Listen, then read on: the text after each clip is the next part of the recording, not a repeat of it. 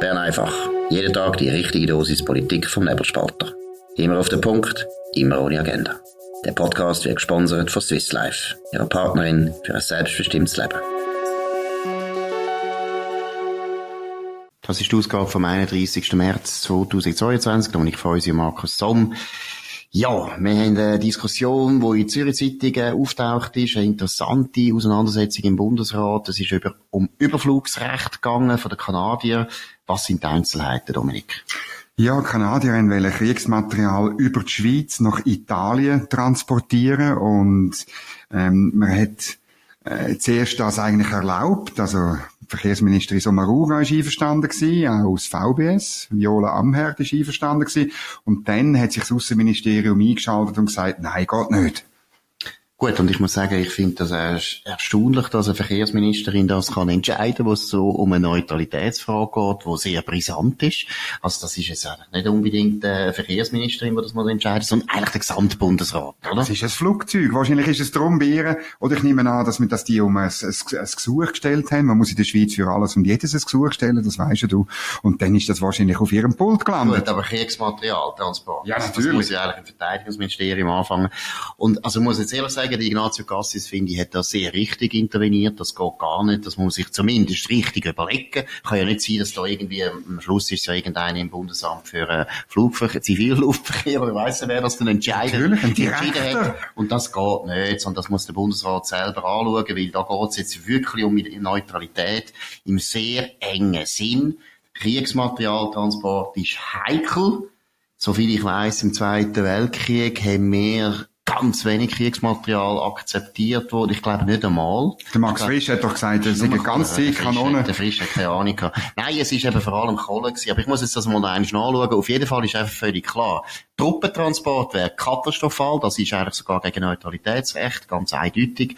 Und Kriegsmaterial weiß ich nicht. Aber auf jeden Fall ist das ein Entscheid, den der Bundesrat muss fällen und der Cassis hat das sehr richtig gestoppt. Ja, aber Kanada ist nicht im Krieg und das Material wäre von England auf Italien transportiert worden. Die NATO ist auch nicht Kriegspartei. Also man könnte auch argumentieren, ist kein Problem. Oh, das ist einfach dumm, damit wir da kontrovers sind. nein, aber jetzt mal, nein, ernst. Nein, hör auf, hör auf. Erstens ist völlig klar, und das ist ja auch unser Problem ein bisschen, NATO führt natürlich indirekt einen Krieg, sie versorgt. Von Italien aus? Die Ukraine einseitig mit sehr vielen Waffen. Nach dem normalen Neutralitätsrecht wäre es ja eigentlich so, dass sie beide Kriegsparteien müssten beliefern, wenn schon mit Kriegsmaterial. Das machen sie natürlich nicht. Sie führen einen Wirtschaftskrieg, das ist auch eindeutig. Der Westen führt einen Wirtschaftskrieg gegen Russland, wo wir uns jetzt daran beteiligen, was ich richtig finde, aus realpolitischen Gründen. Aber man soll nicht so tun, als wäre das alles völlig unproblematisch. Und Überflugsrecht ist immer ganz etwas Heikles. Das ist doch der Courant normal. Das ist ja, doch der Courant normal. Gut.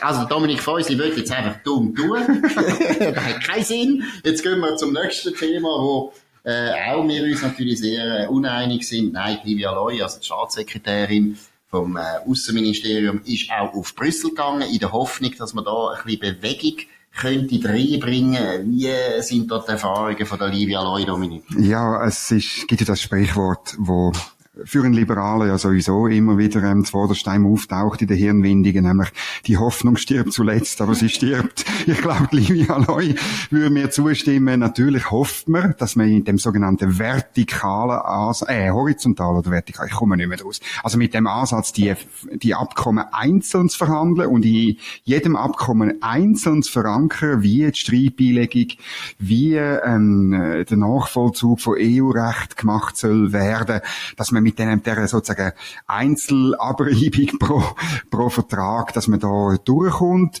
Und das wird relativ schwierig, weil die EU bleibt ähm, auf ihrem Standpunkt, wo sie schon länger hat. Es muss, von mir aus kann man es einzeln regeln hat man gehört sagen aus EU-Kreisen, aber es muss überall gleich sein. Und dann kommt es ja wieder aus Gleichen raus, dann ist das Rahmenabkommen 2.0. Ich glaube, die EU ist eigentlich ein Problem, das wir ja schon lange haben, dass die EU immer wieder von sehr vielen Leuten in der Schweiz meiner Meinung nach bestärkt wird in einem Ansatz, der nicht zum Erfolg führt, oder? Also ich glaube, dass es eben sehr viele Leute gibt, man nennt die in der Schweiz Euroturbos. Ich sage dem nicht so, aber es ist ein bisschen eine fünfte Kolonne von der EU, wo natürlich der EU meiner Meinung nach immer den falschen Rat gibt, oder? Man hat äh, beim Brexit das ja auch gesehen. Das sind auch Leute gewesen, Engländer, die sehr EU-freundlich sind oder eben eigentlich den Brexit nie vertreibt haben und die haben dann der EU immer gesagt, die müssen herbleiben, müssen herbleiben und in der Schweiz tun sie uns die ganze Zeit predigen, die müssen weich werden, müssen weich werden, müssen weich werden. Solange die EU den Eindruck überkommt aus der Schweiz, gibt sie nicht nach. Und deshalb muss ich ja sagen, die Leute, die jetzt irgendwie wollen, dass der bilaterale Weg weitergeht, und sie sind ehrlich, das heisst, sie sind nicht Leute, die eigentlich sowieso einen Beitritt wollen, wobei halt die meisten Leute, die die Integration vorwärts treiben, wollen eigentlich den EU-Beitritt. Aber es gibt noch ein paar Aber es gibt schon ein paar, die wirklich ehrlich sind und die sagen, wir wollen bilaterale Beziehungen ausbauen und vertiefen, das ist ein Anliegen von unserem Land. Aber wenn man das Anliegen wirklich hat, dann muss man gegenüber der EU jetzt geschlossen auftreten. Und man muss sagen, schau, wir haben das Rahmenabkommen abgebrochen bei uns, weil wir hätten das nie durchgebracht in der Volksabstimmung. Wichtige Kräfte, nämlich die Linken und die Rechten sind dagegen gewesen und das ist chancenlos. EU. Und solange, dass man der EU immer wieder sagt, ja, könnte man noch ein bisschen wieder, werden wir nie etwas, mit, ja, ja. ja, wir werden nie etwas erreichen und ich verstehe nicht die EU, wenn ich die EU wäre und jetzt tue ich auch mal die EU beraten, ich würde auch nicht nachgeben. Ja. Solange die Schweizer so dumm tun und sich von eben Leuten wie Christa Markwalder können aufschwingen als Sprecherinnen von dem Land gegenüber Brüssel, solange würde ich als EU nie nachgeben, weil ich immer meinte, ja, das ist ja eigentlich gut. Man muss jetzt nur noch ein bisschen warten und dann kommen die Schweizer. Mhm. Und die Schweizer kommen eben nicht. Und die Leute muss man wirklich mal anders beraten und sagen, schaut mal EU, es kommt bei uns nicht durch. Wir sind eine direkte Demokratie. Ich würde noch einen Schritt weitergehen. Wenn man wirklich wollen, dass die EU uns vielleicht Konzessionen macht, ob bei vertikalem oder horizontalem Ansatz, spielt, spielt überhaupt keine Rolle, dann müssen wir eigentlich die, die das wirklich wollen, müssten der Vertreter von der Europäischen Union in Bern und in Brüssel zwischendurch einfach lokieren lassen. Ja, also, wenn ihr uns nicht entgegenkommt, dann können wir auch mit einem mit einer Beziehung leben, die auf dem Freihandelsabkommen von 1972 beruht, oder? Da müssen wir wirklich ehrlich sagen, ich meine, äh, weil, weil das ist ja die Rückfallposition, die wir haben, wo uns auch Marktzugang gibt. Natürlich, man muss dann manchmal eine Zertifizierung, muss man dann halt vielleicht statt in der Schweiz, in Deutschland oder in Frankreich oder in Italien machen, wo sie Klammer auf, sowieso günstiger ist, Klammer zu. Und damit man damit man das einfach kann exportieren, damit man nicht so viel Papierkram hat. Es bedeutet gewisse Opportunitätskosten, wie wenn man überall in die Welt exportiert, sei es in die USA, auf China, an Orte hin, wo sowieso die Wirtschaft besser läuft als in der Europäischen Union. Und das müssen wir nicht bei dir mal sagen. Man müsste einem EU-Botschafter sagen, look, wenn ihr das Gefühl habt, ähm, der bilaterale Weg, der, der kann man nur noch mit der gemeinsamen europäischen Gerichtshof und, und, äh, und, und Nachvollzug von Recht äh, machen. Ja, dann, dann ist es halt so, dann machen wir leider nicht mit. Dann würden wir die Verhandlungsposition von der Livia Loy stärken. Und jetzt machen wir das nicht. Also drum, ich finde es toll, dass sie auf Brüssel geht, aber ähm, ehrlich gesagt, es wird nicht viel rausschauen. Nein, ich finde es nicht toll, ich finde es überflüssig. Ich finde es völlig überflüssig, ah, wenn ich jetzt, ja, nein, wenn ich jetzt die Schweiz wäre, wäre ich jetzt mal das Zeitlich gar nicht auf Brüssel gegangen, bis Brüssel plötzlich findet, du, was ist eigentlich mit den Schweizer los? Nein, die sollen eigentlich kommen. Was ist los? Sie haben, ich weiss nicht, wie lange her ist das, haben ja eigentlich die Verhandlungen abgebrochen, abgebrochen indem sie einfach einseitig gesagt haben, das ist das letzte Angebot, ja. und wenn ihr das nicht wollt, dann ist fertig. Und das haben sie gesagt. Und wir haben in der Schweiz auch wieder, dank unserer fünften Kolonne, ein langes Theater gemacht und so da, als könnte man noch verhandeln, dabei haben alle gewusst, es ist eigentlich das letzte Wort von der EU. Und jetzt machen sie wieder das gleiche Theater. Und immer wenn wir das Theater machen, ist genau so, wie du sagst, die EU kommt der Eindruck über, leck, sind die schwach. Leck, sind die angewiesen auf uns. Ah, die betteln ja drum. Oh, die armen Siechen. Und wenn wir würden einfach mal genau, was du sagst, durchblicken lassen, und so ist es ja in der Realität. Der Realität wir haben so. auch andere ja, Handelspartner. Und wenn wir mit der Grosse, UK gute. gute Sachen können machen wir können mit den Amerikanern, ihr EU, ihr seid einer der grössten Krisen, die es überhaupt gibt. Es gibt eine massive Wirtschaftskrise, die auch uns wird betreffen, wegen dem Krieg. Ich meine, auch das finde ich so herzig, dass die Leute, die jetzt das Gefühl haben, die werden irgendetwas etwas können erreichen in der EU, die haben, glaube ich, nicht mitbekommen, dass wir Krieg haben in Europa. Müssen vielleicht denen auch wieder mal ein paar Fotos schicken von Bildern aus Mariupol oder Kiew. Ich weiß nicht, ob Christa Markwalder je so ein Bild angeschaut hat. Die Leute leben auf einem anderen Stern. Es ist völlig eine neue Situation auch in Europa. Die EU hat auch nicht so wahnsinnig viel Zeit und auch nicht so viel wenig Energie, um mit den Schweizer noch das Kasperli-Theater mitzumachen. Ich würde einfach sagen, aufhören. Wir gehen jetzt mal das Zeit nicht auf Brüssel. Brüssel ist eine schöne Stadt, aber man kann auch auf London fliegen, ist auch schön. Ja, aber gleichzeitig müssen natürlich schon irgendjemand Hochrangiges, am liebsten der Bundespräsident Ignacio Cassis oder, oder auch, oder auch der, der Wirtschaftsminister Guy Parmelin oder auch, äh, es könnte auch mal äh, eine Staatssekretärin Livia Loy oder so, aber wirklich, ich muss sagen, zu oberst oben müsste man das einmal fallen lassen. Man müsste es mal so in einem Referat sagen, ja, schaut, ähm, es gibt dann übrigens noch ein Freihandelsabkommen, wir haben übrigens Marktzutritt, oder, und das ist mein Problem. Die Signal, wo man ganz gezielt muss setzen. Es ist nämlich, äh, wie soll ich sagen, man könnte, man könnte es ein bisschen militärisch ausdrücken. Es ist eine Informationsoperation, die läuft, oder? Und, und das muss man etwa die mal setzen. Und da, möglicherweise fehlt der Spitze, dem Bundesrat, entweder der Mut, der Wille, oder ein bisschen, oder ein bisschen die Bauernschleue, um das zwischen ihnen zu machen. Darum, hört auf unseren Ratschlag, dünnt klar wie einschenken und das etwa die öffentlich. Ich glaube, ja, erzählen. Ich glaube, es ist nicht einmal Bauernschleue, die fehlt, sondern ich glaube wirklich, dass und da meine ich jetzt wirklich explizit nicht Livia Loy. Ich halte sie für eine sehr gute Staatssekretärin. Sie, sie hat da viel geholfen, dass das Rahmenabkommen jetzt abgebrochen worden ist. Ich würde sie gar nicht kritisieren. Aber ich glaube, es gibt viele Leute, die der Bundesrat eben in die Richtung beraten, dass sie sagen, wir müssen jetzt wieder verhandeln, wir wollen wieder etwas Neues anbieten. Plan B, C, D. Die Professoren aus Genf und anderen Orten, die keine Ahnung haben, können jetzt wieder, wieder beraten. Und wer wirklich, betont noch eins, wer wirklich will verhandeln mit der EU und etwas will rausholen, wo die bilateralen Beziehungen weiter fortsetzt, wer das wirklich will, der muss der EU gegenüber so tun, als will er das nicht. Aber der Punkt ist eben, die Leute, die, die so sagen, sie wollen die bilateralen Beziehungen vertiefen, die wollen den Anschluss von der Schweiz an die EU. Mhm. Und denen ist jede Konzession, die wir machen, ist ihnen recht. Aber so kommt man nie zum Ziel.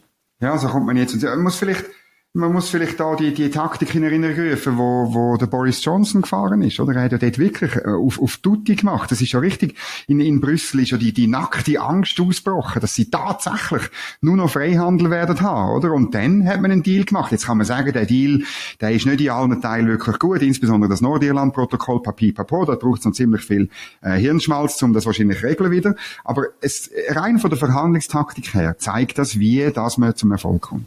Gut, und jetzt noch das letzte Thema. Ja, Flüchtlinge. Schutzstatus S und unsere Flüchtlinge. Ja. Ja, es ist jetzt äh, eine neue Mode und ich bin wirklich ich bin entsetzt und ich finde, man müsste das sofort abstellen. Karin Keller-Sutter könnte das vermutlich abstellen. Kaum sind wir die, ähm, die Medienkonferenzen von der Taskforce äh, los, gibt's jetzt äh, regelmäßige Medienkonferenzen ähm, von den Fachexperten. Immer noch das blöde Wort Fachexperten vom Asyl- und Sozialbereich. Da treten dann lauter Leute auf, die keine politische Verantwortung haben. Also äh, eine Direktorin von der Sozialdirektorenkonferenz, eine ehemalige Journalistin, die schon dort keine grosse äh, Strick verrissen hat und, und weitere so Konferenztypen und NGO-Leute. Und was ist die Hauptbotschaft? Nämlich, es ist schlimm, täglich tausend neue Anfragen für den Schutzstatus S. Es sind jetzt 22.000 Menschen sind registriert, 4.000 davon in Bundesasylzentren.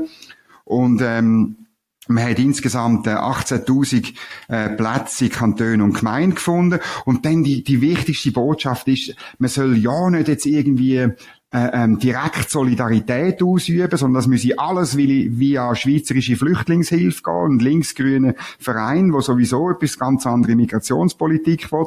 Das müsse alles in geordneten administrativen Ablauf haben und ich finde das verrückt. Oder man tut die Solidarität, die wir ja alle spüren gegenüber diesen Flüchtlingen, die aus furchtbaren äh, Zuständen, aus furchtbaren Städten, du hast vorher gesagt, woher kommen. Das wird jetzt alles, die Solidarität, die Erregung vom Gewissen wird jetzt veradministriert, veradministriert administriert und so das Tod bürokratisiert. Ja, und ich finde das erstens völlig richtig, aber ich glaube, es geht eben noch sogar weiter, oder? Es ist, eben, einerseits ist es auch, ja, eine schlichte Machtfrage, dass die Ämter gemerkt haben, hure, sieh, wenn das so völlig äh, spontan, zivilgesellschaftlich funktioniert, ja, das haben mehr, mehr Beamte nicht gern, weil wir kommen den Lohn über dafür, dass wir irgendwie etwas verwaltet und wenn da nichts mehr zu verwalten ist, dann könnten ja Bürger auf die Idee kommen, uns braucht's gar nicht. Und deshalb ist natürlich die Bürokratie, hat das nicht so wahnsinnig gern, mhm. wenn das Zeug improvisiert aus dem Ruder läuft, obwohl die Schweiz ist ein Land von der Improvisation. Wir haben vielseitige Flüchtlingskrisen früher noch genau so äh, bewältigt, nämlich mit wirklich tatkräftiger Hilfe von dem einzelnen Bürger. Mhm. Und ich glaube, das ist das eine. Und das ist eben Bürokratisieren. Aber ich glaube, es hat noch ein finde ich noch ein anderes Motiv dahinter. Ich habe ein bisschen das Gefühl, du hast vorher angesprochen, die Flüchtlingshilfe, eine linksgrüne Organisation, für dich teilweise sogar, was ihre Ansichten zur Migration betrifft, äh, sehr weltfremd, oder? Also wirklich Open Borders und genau. so weiter, alle sollen kommen. Und für die ist das, glaube ich, eben nicht so angenehm, was jetzt läuft. Sie merken plötzlich, das Narrativ, das sie uns immer, und ich rede jetzt von uns Bürgerlichen, immerhin können vorwerfen, ja, ihr seid eben eigentlich doch xenophob, wenn ihr sagt, mhm. wir verstehen nicht, warum jetzt 30.000 junge Eritreer Männer da sind, nicht arbeiten, wahrscheinlich nicht verfolgt werden in ihrem eigenen Land, sondern ab und zu nach Ferien machen oder gehen heiraten in Eritrea und nachher kommen sie wieder zurück in die Schweiz. Da stimmt etwas nicht. Da hätte man immer können gut sagen, ja, ihr seid halt Rassisten. Ihr seid Rassisten. Ihr, ihr seid eben fremdenfindlich, ihr blöden, blöden Bürgerlichen. Und jetzt merken wir wie die Ukraine, dass es nicht so ist. Die Schweizer sind überhaupt nicht xenophob. Die Schweizer nehmen gern Flüchtlinge und zwar grosszügig Flüchtlinge, wenn sie sehen, das sind Leute, die unsere Hilfe brauchen. Und wenn man halt sieht, dass 95 Prozent der Flüchtlinge Frauen und Kinder sind und nicht junge Männer im wehrfähigen Alter, ist das der Kern vom Ding. Und ich glaube, das Narrativ, wo jetzt zusammenbricht, oder, dass nämlich die Schweizer eigentlich einfach xenophobe Egoisten sind, das bricht nämlich zusammen und das passt diesen Kreisen natürlich. nicht so wahnsinnig, oder? Ja, das ist ihre, das ist natürlich ihre Daseinsberechtigung ja, gewesen, insbesondere. Geschäftsmodell. Ja, ja. Geschäftsmodell. Und insbesondere auch die politische Lobbying-Position, oder? Mit der, mit dem Narrativ sind sie dann ins Parlament gegangen und haben für No Borders und so und eben und Kampf gegen Frontex und ich meine, die schweizerische Flüchtlingshilfe ist überall dabei gewesen, wo es linksgrüne Politik gegeben hat, oder? Und ich meine, ich, ich finde ja schon auch noch komisch. Ich meine, es gibt auch noch das Sprichwort, wer zahlt, befiehlt. Also irgendwie könnte Karin Keller-Sutter auch in die Verträge mit der Flüchtlingshilfe reinschreiben, dass die in Zukunft sich politisch neutral sollen verhalten. Alle sauberen zivilgesellschaftlichen Organisationen in dem Land sind ursprünglich politisch neutral gewesen, und weil sie nämlich ihrem Zweck der Hilfe mit den Flüchtlingen haben wollen dienen. Das ist der zivilgesellschaftliche Zweck und nicht Lobbying für bestimmte Ansichten. Absolut. Und eben, würde ich sagen, betonen, die Ansichten sind eben ein bisschen wieder leid worden, oder? Mhm. Es ist eben nicht so, dass die Schweizer eben grundsätzlich gegen Flüchtlinge sind. Nein, wir sind sehr für Flüchtlinge, wenn wir sehen, es sind Flüchtlinge. Gut, das ist es gewesen. Bern einfach vom 31. März 2022. Und ich freue mich, Markus Somm auf nebelspalter.ch. Danke für die Aufmerksamkeit. Ihr könnt uns abonnieren auf nebelspalter.ch, logischerweise aber auch auf Spotify und Apple Podcasts. Würde uns freuen, wenn ihr wieder dabei seid, morgen zur gleichen Zeit auf dem gleichen Kanal. Wir wünschen einen schönen Abend. Das war Bern einfach, immer auf den Punkt, immer ohne Agenda. Gesponsert von Swiss Life, ihrer Partnerin für ein selbstbestimmtes Leben.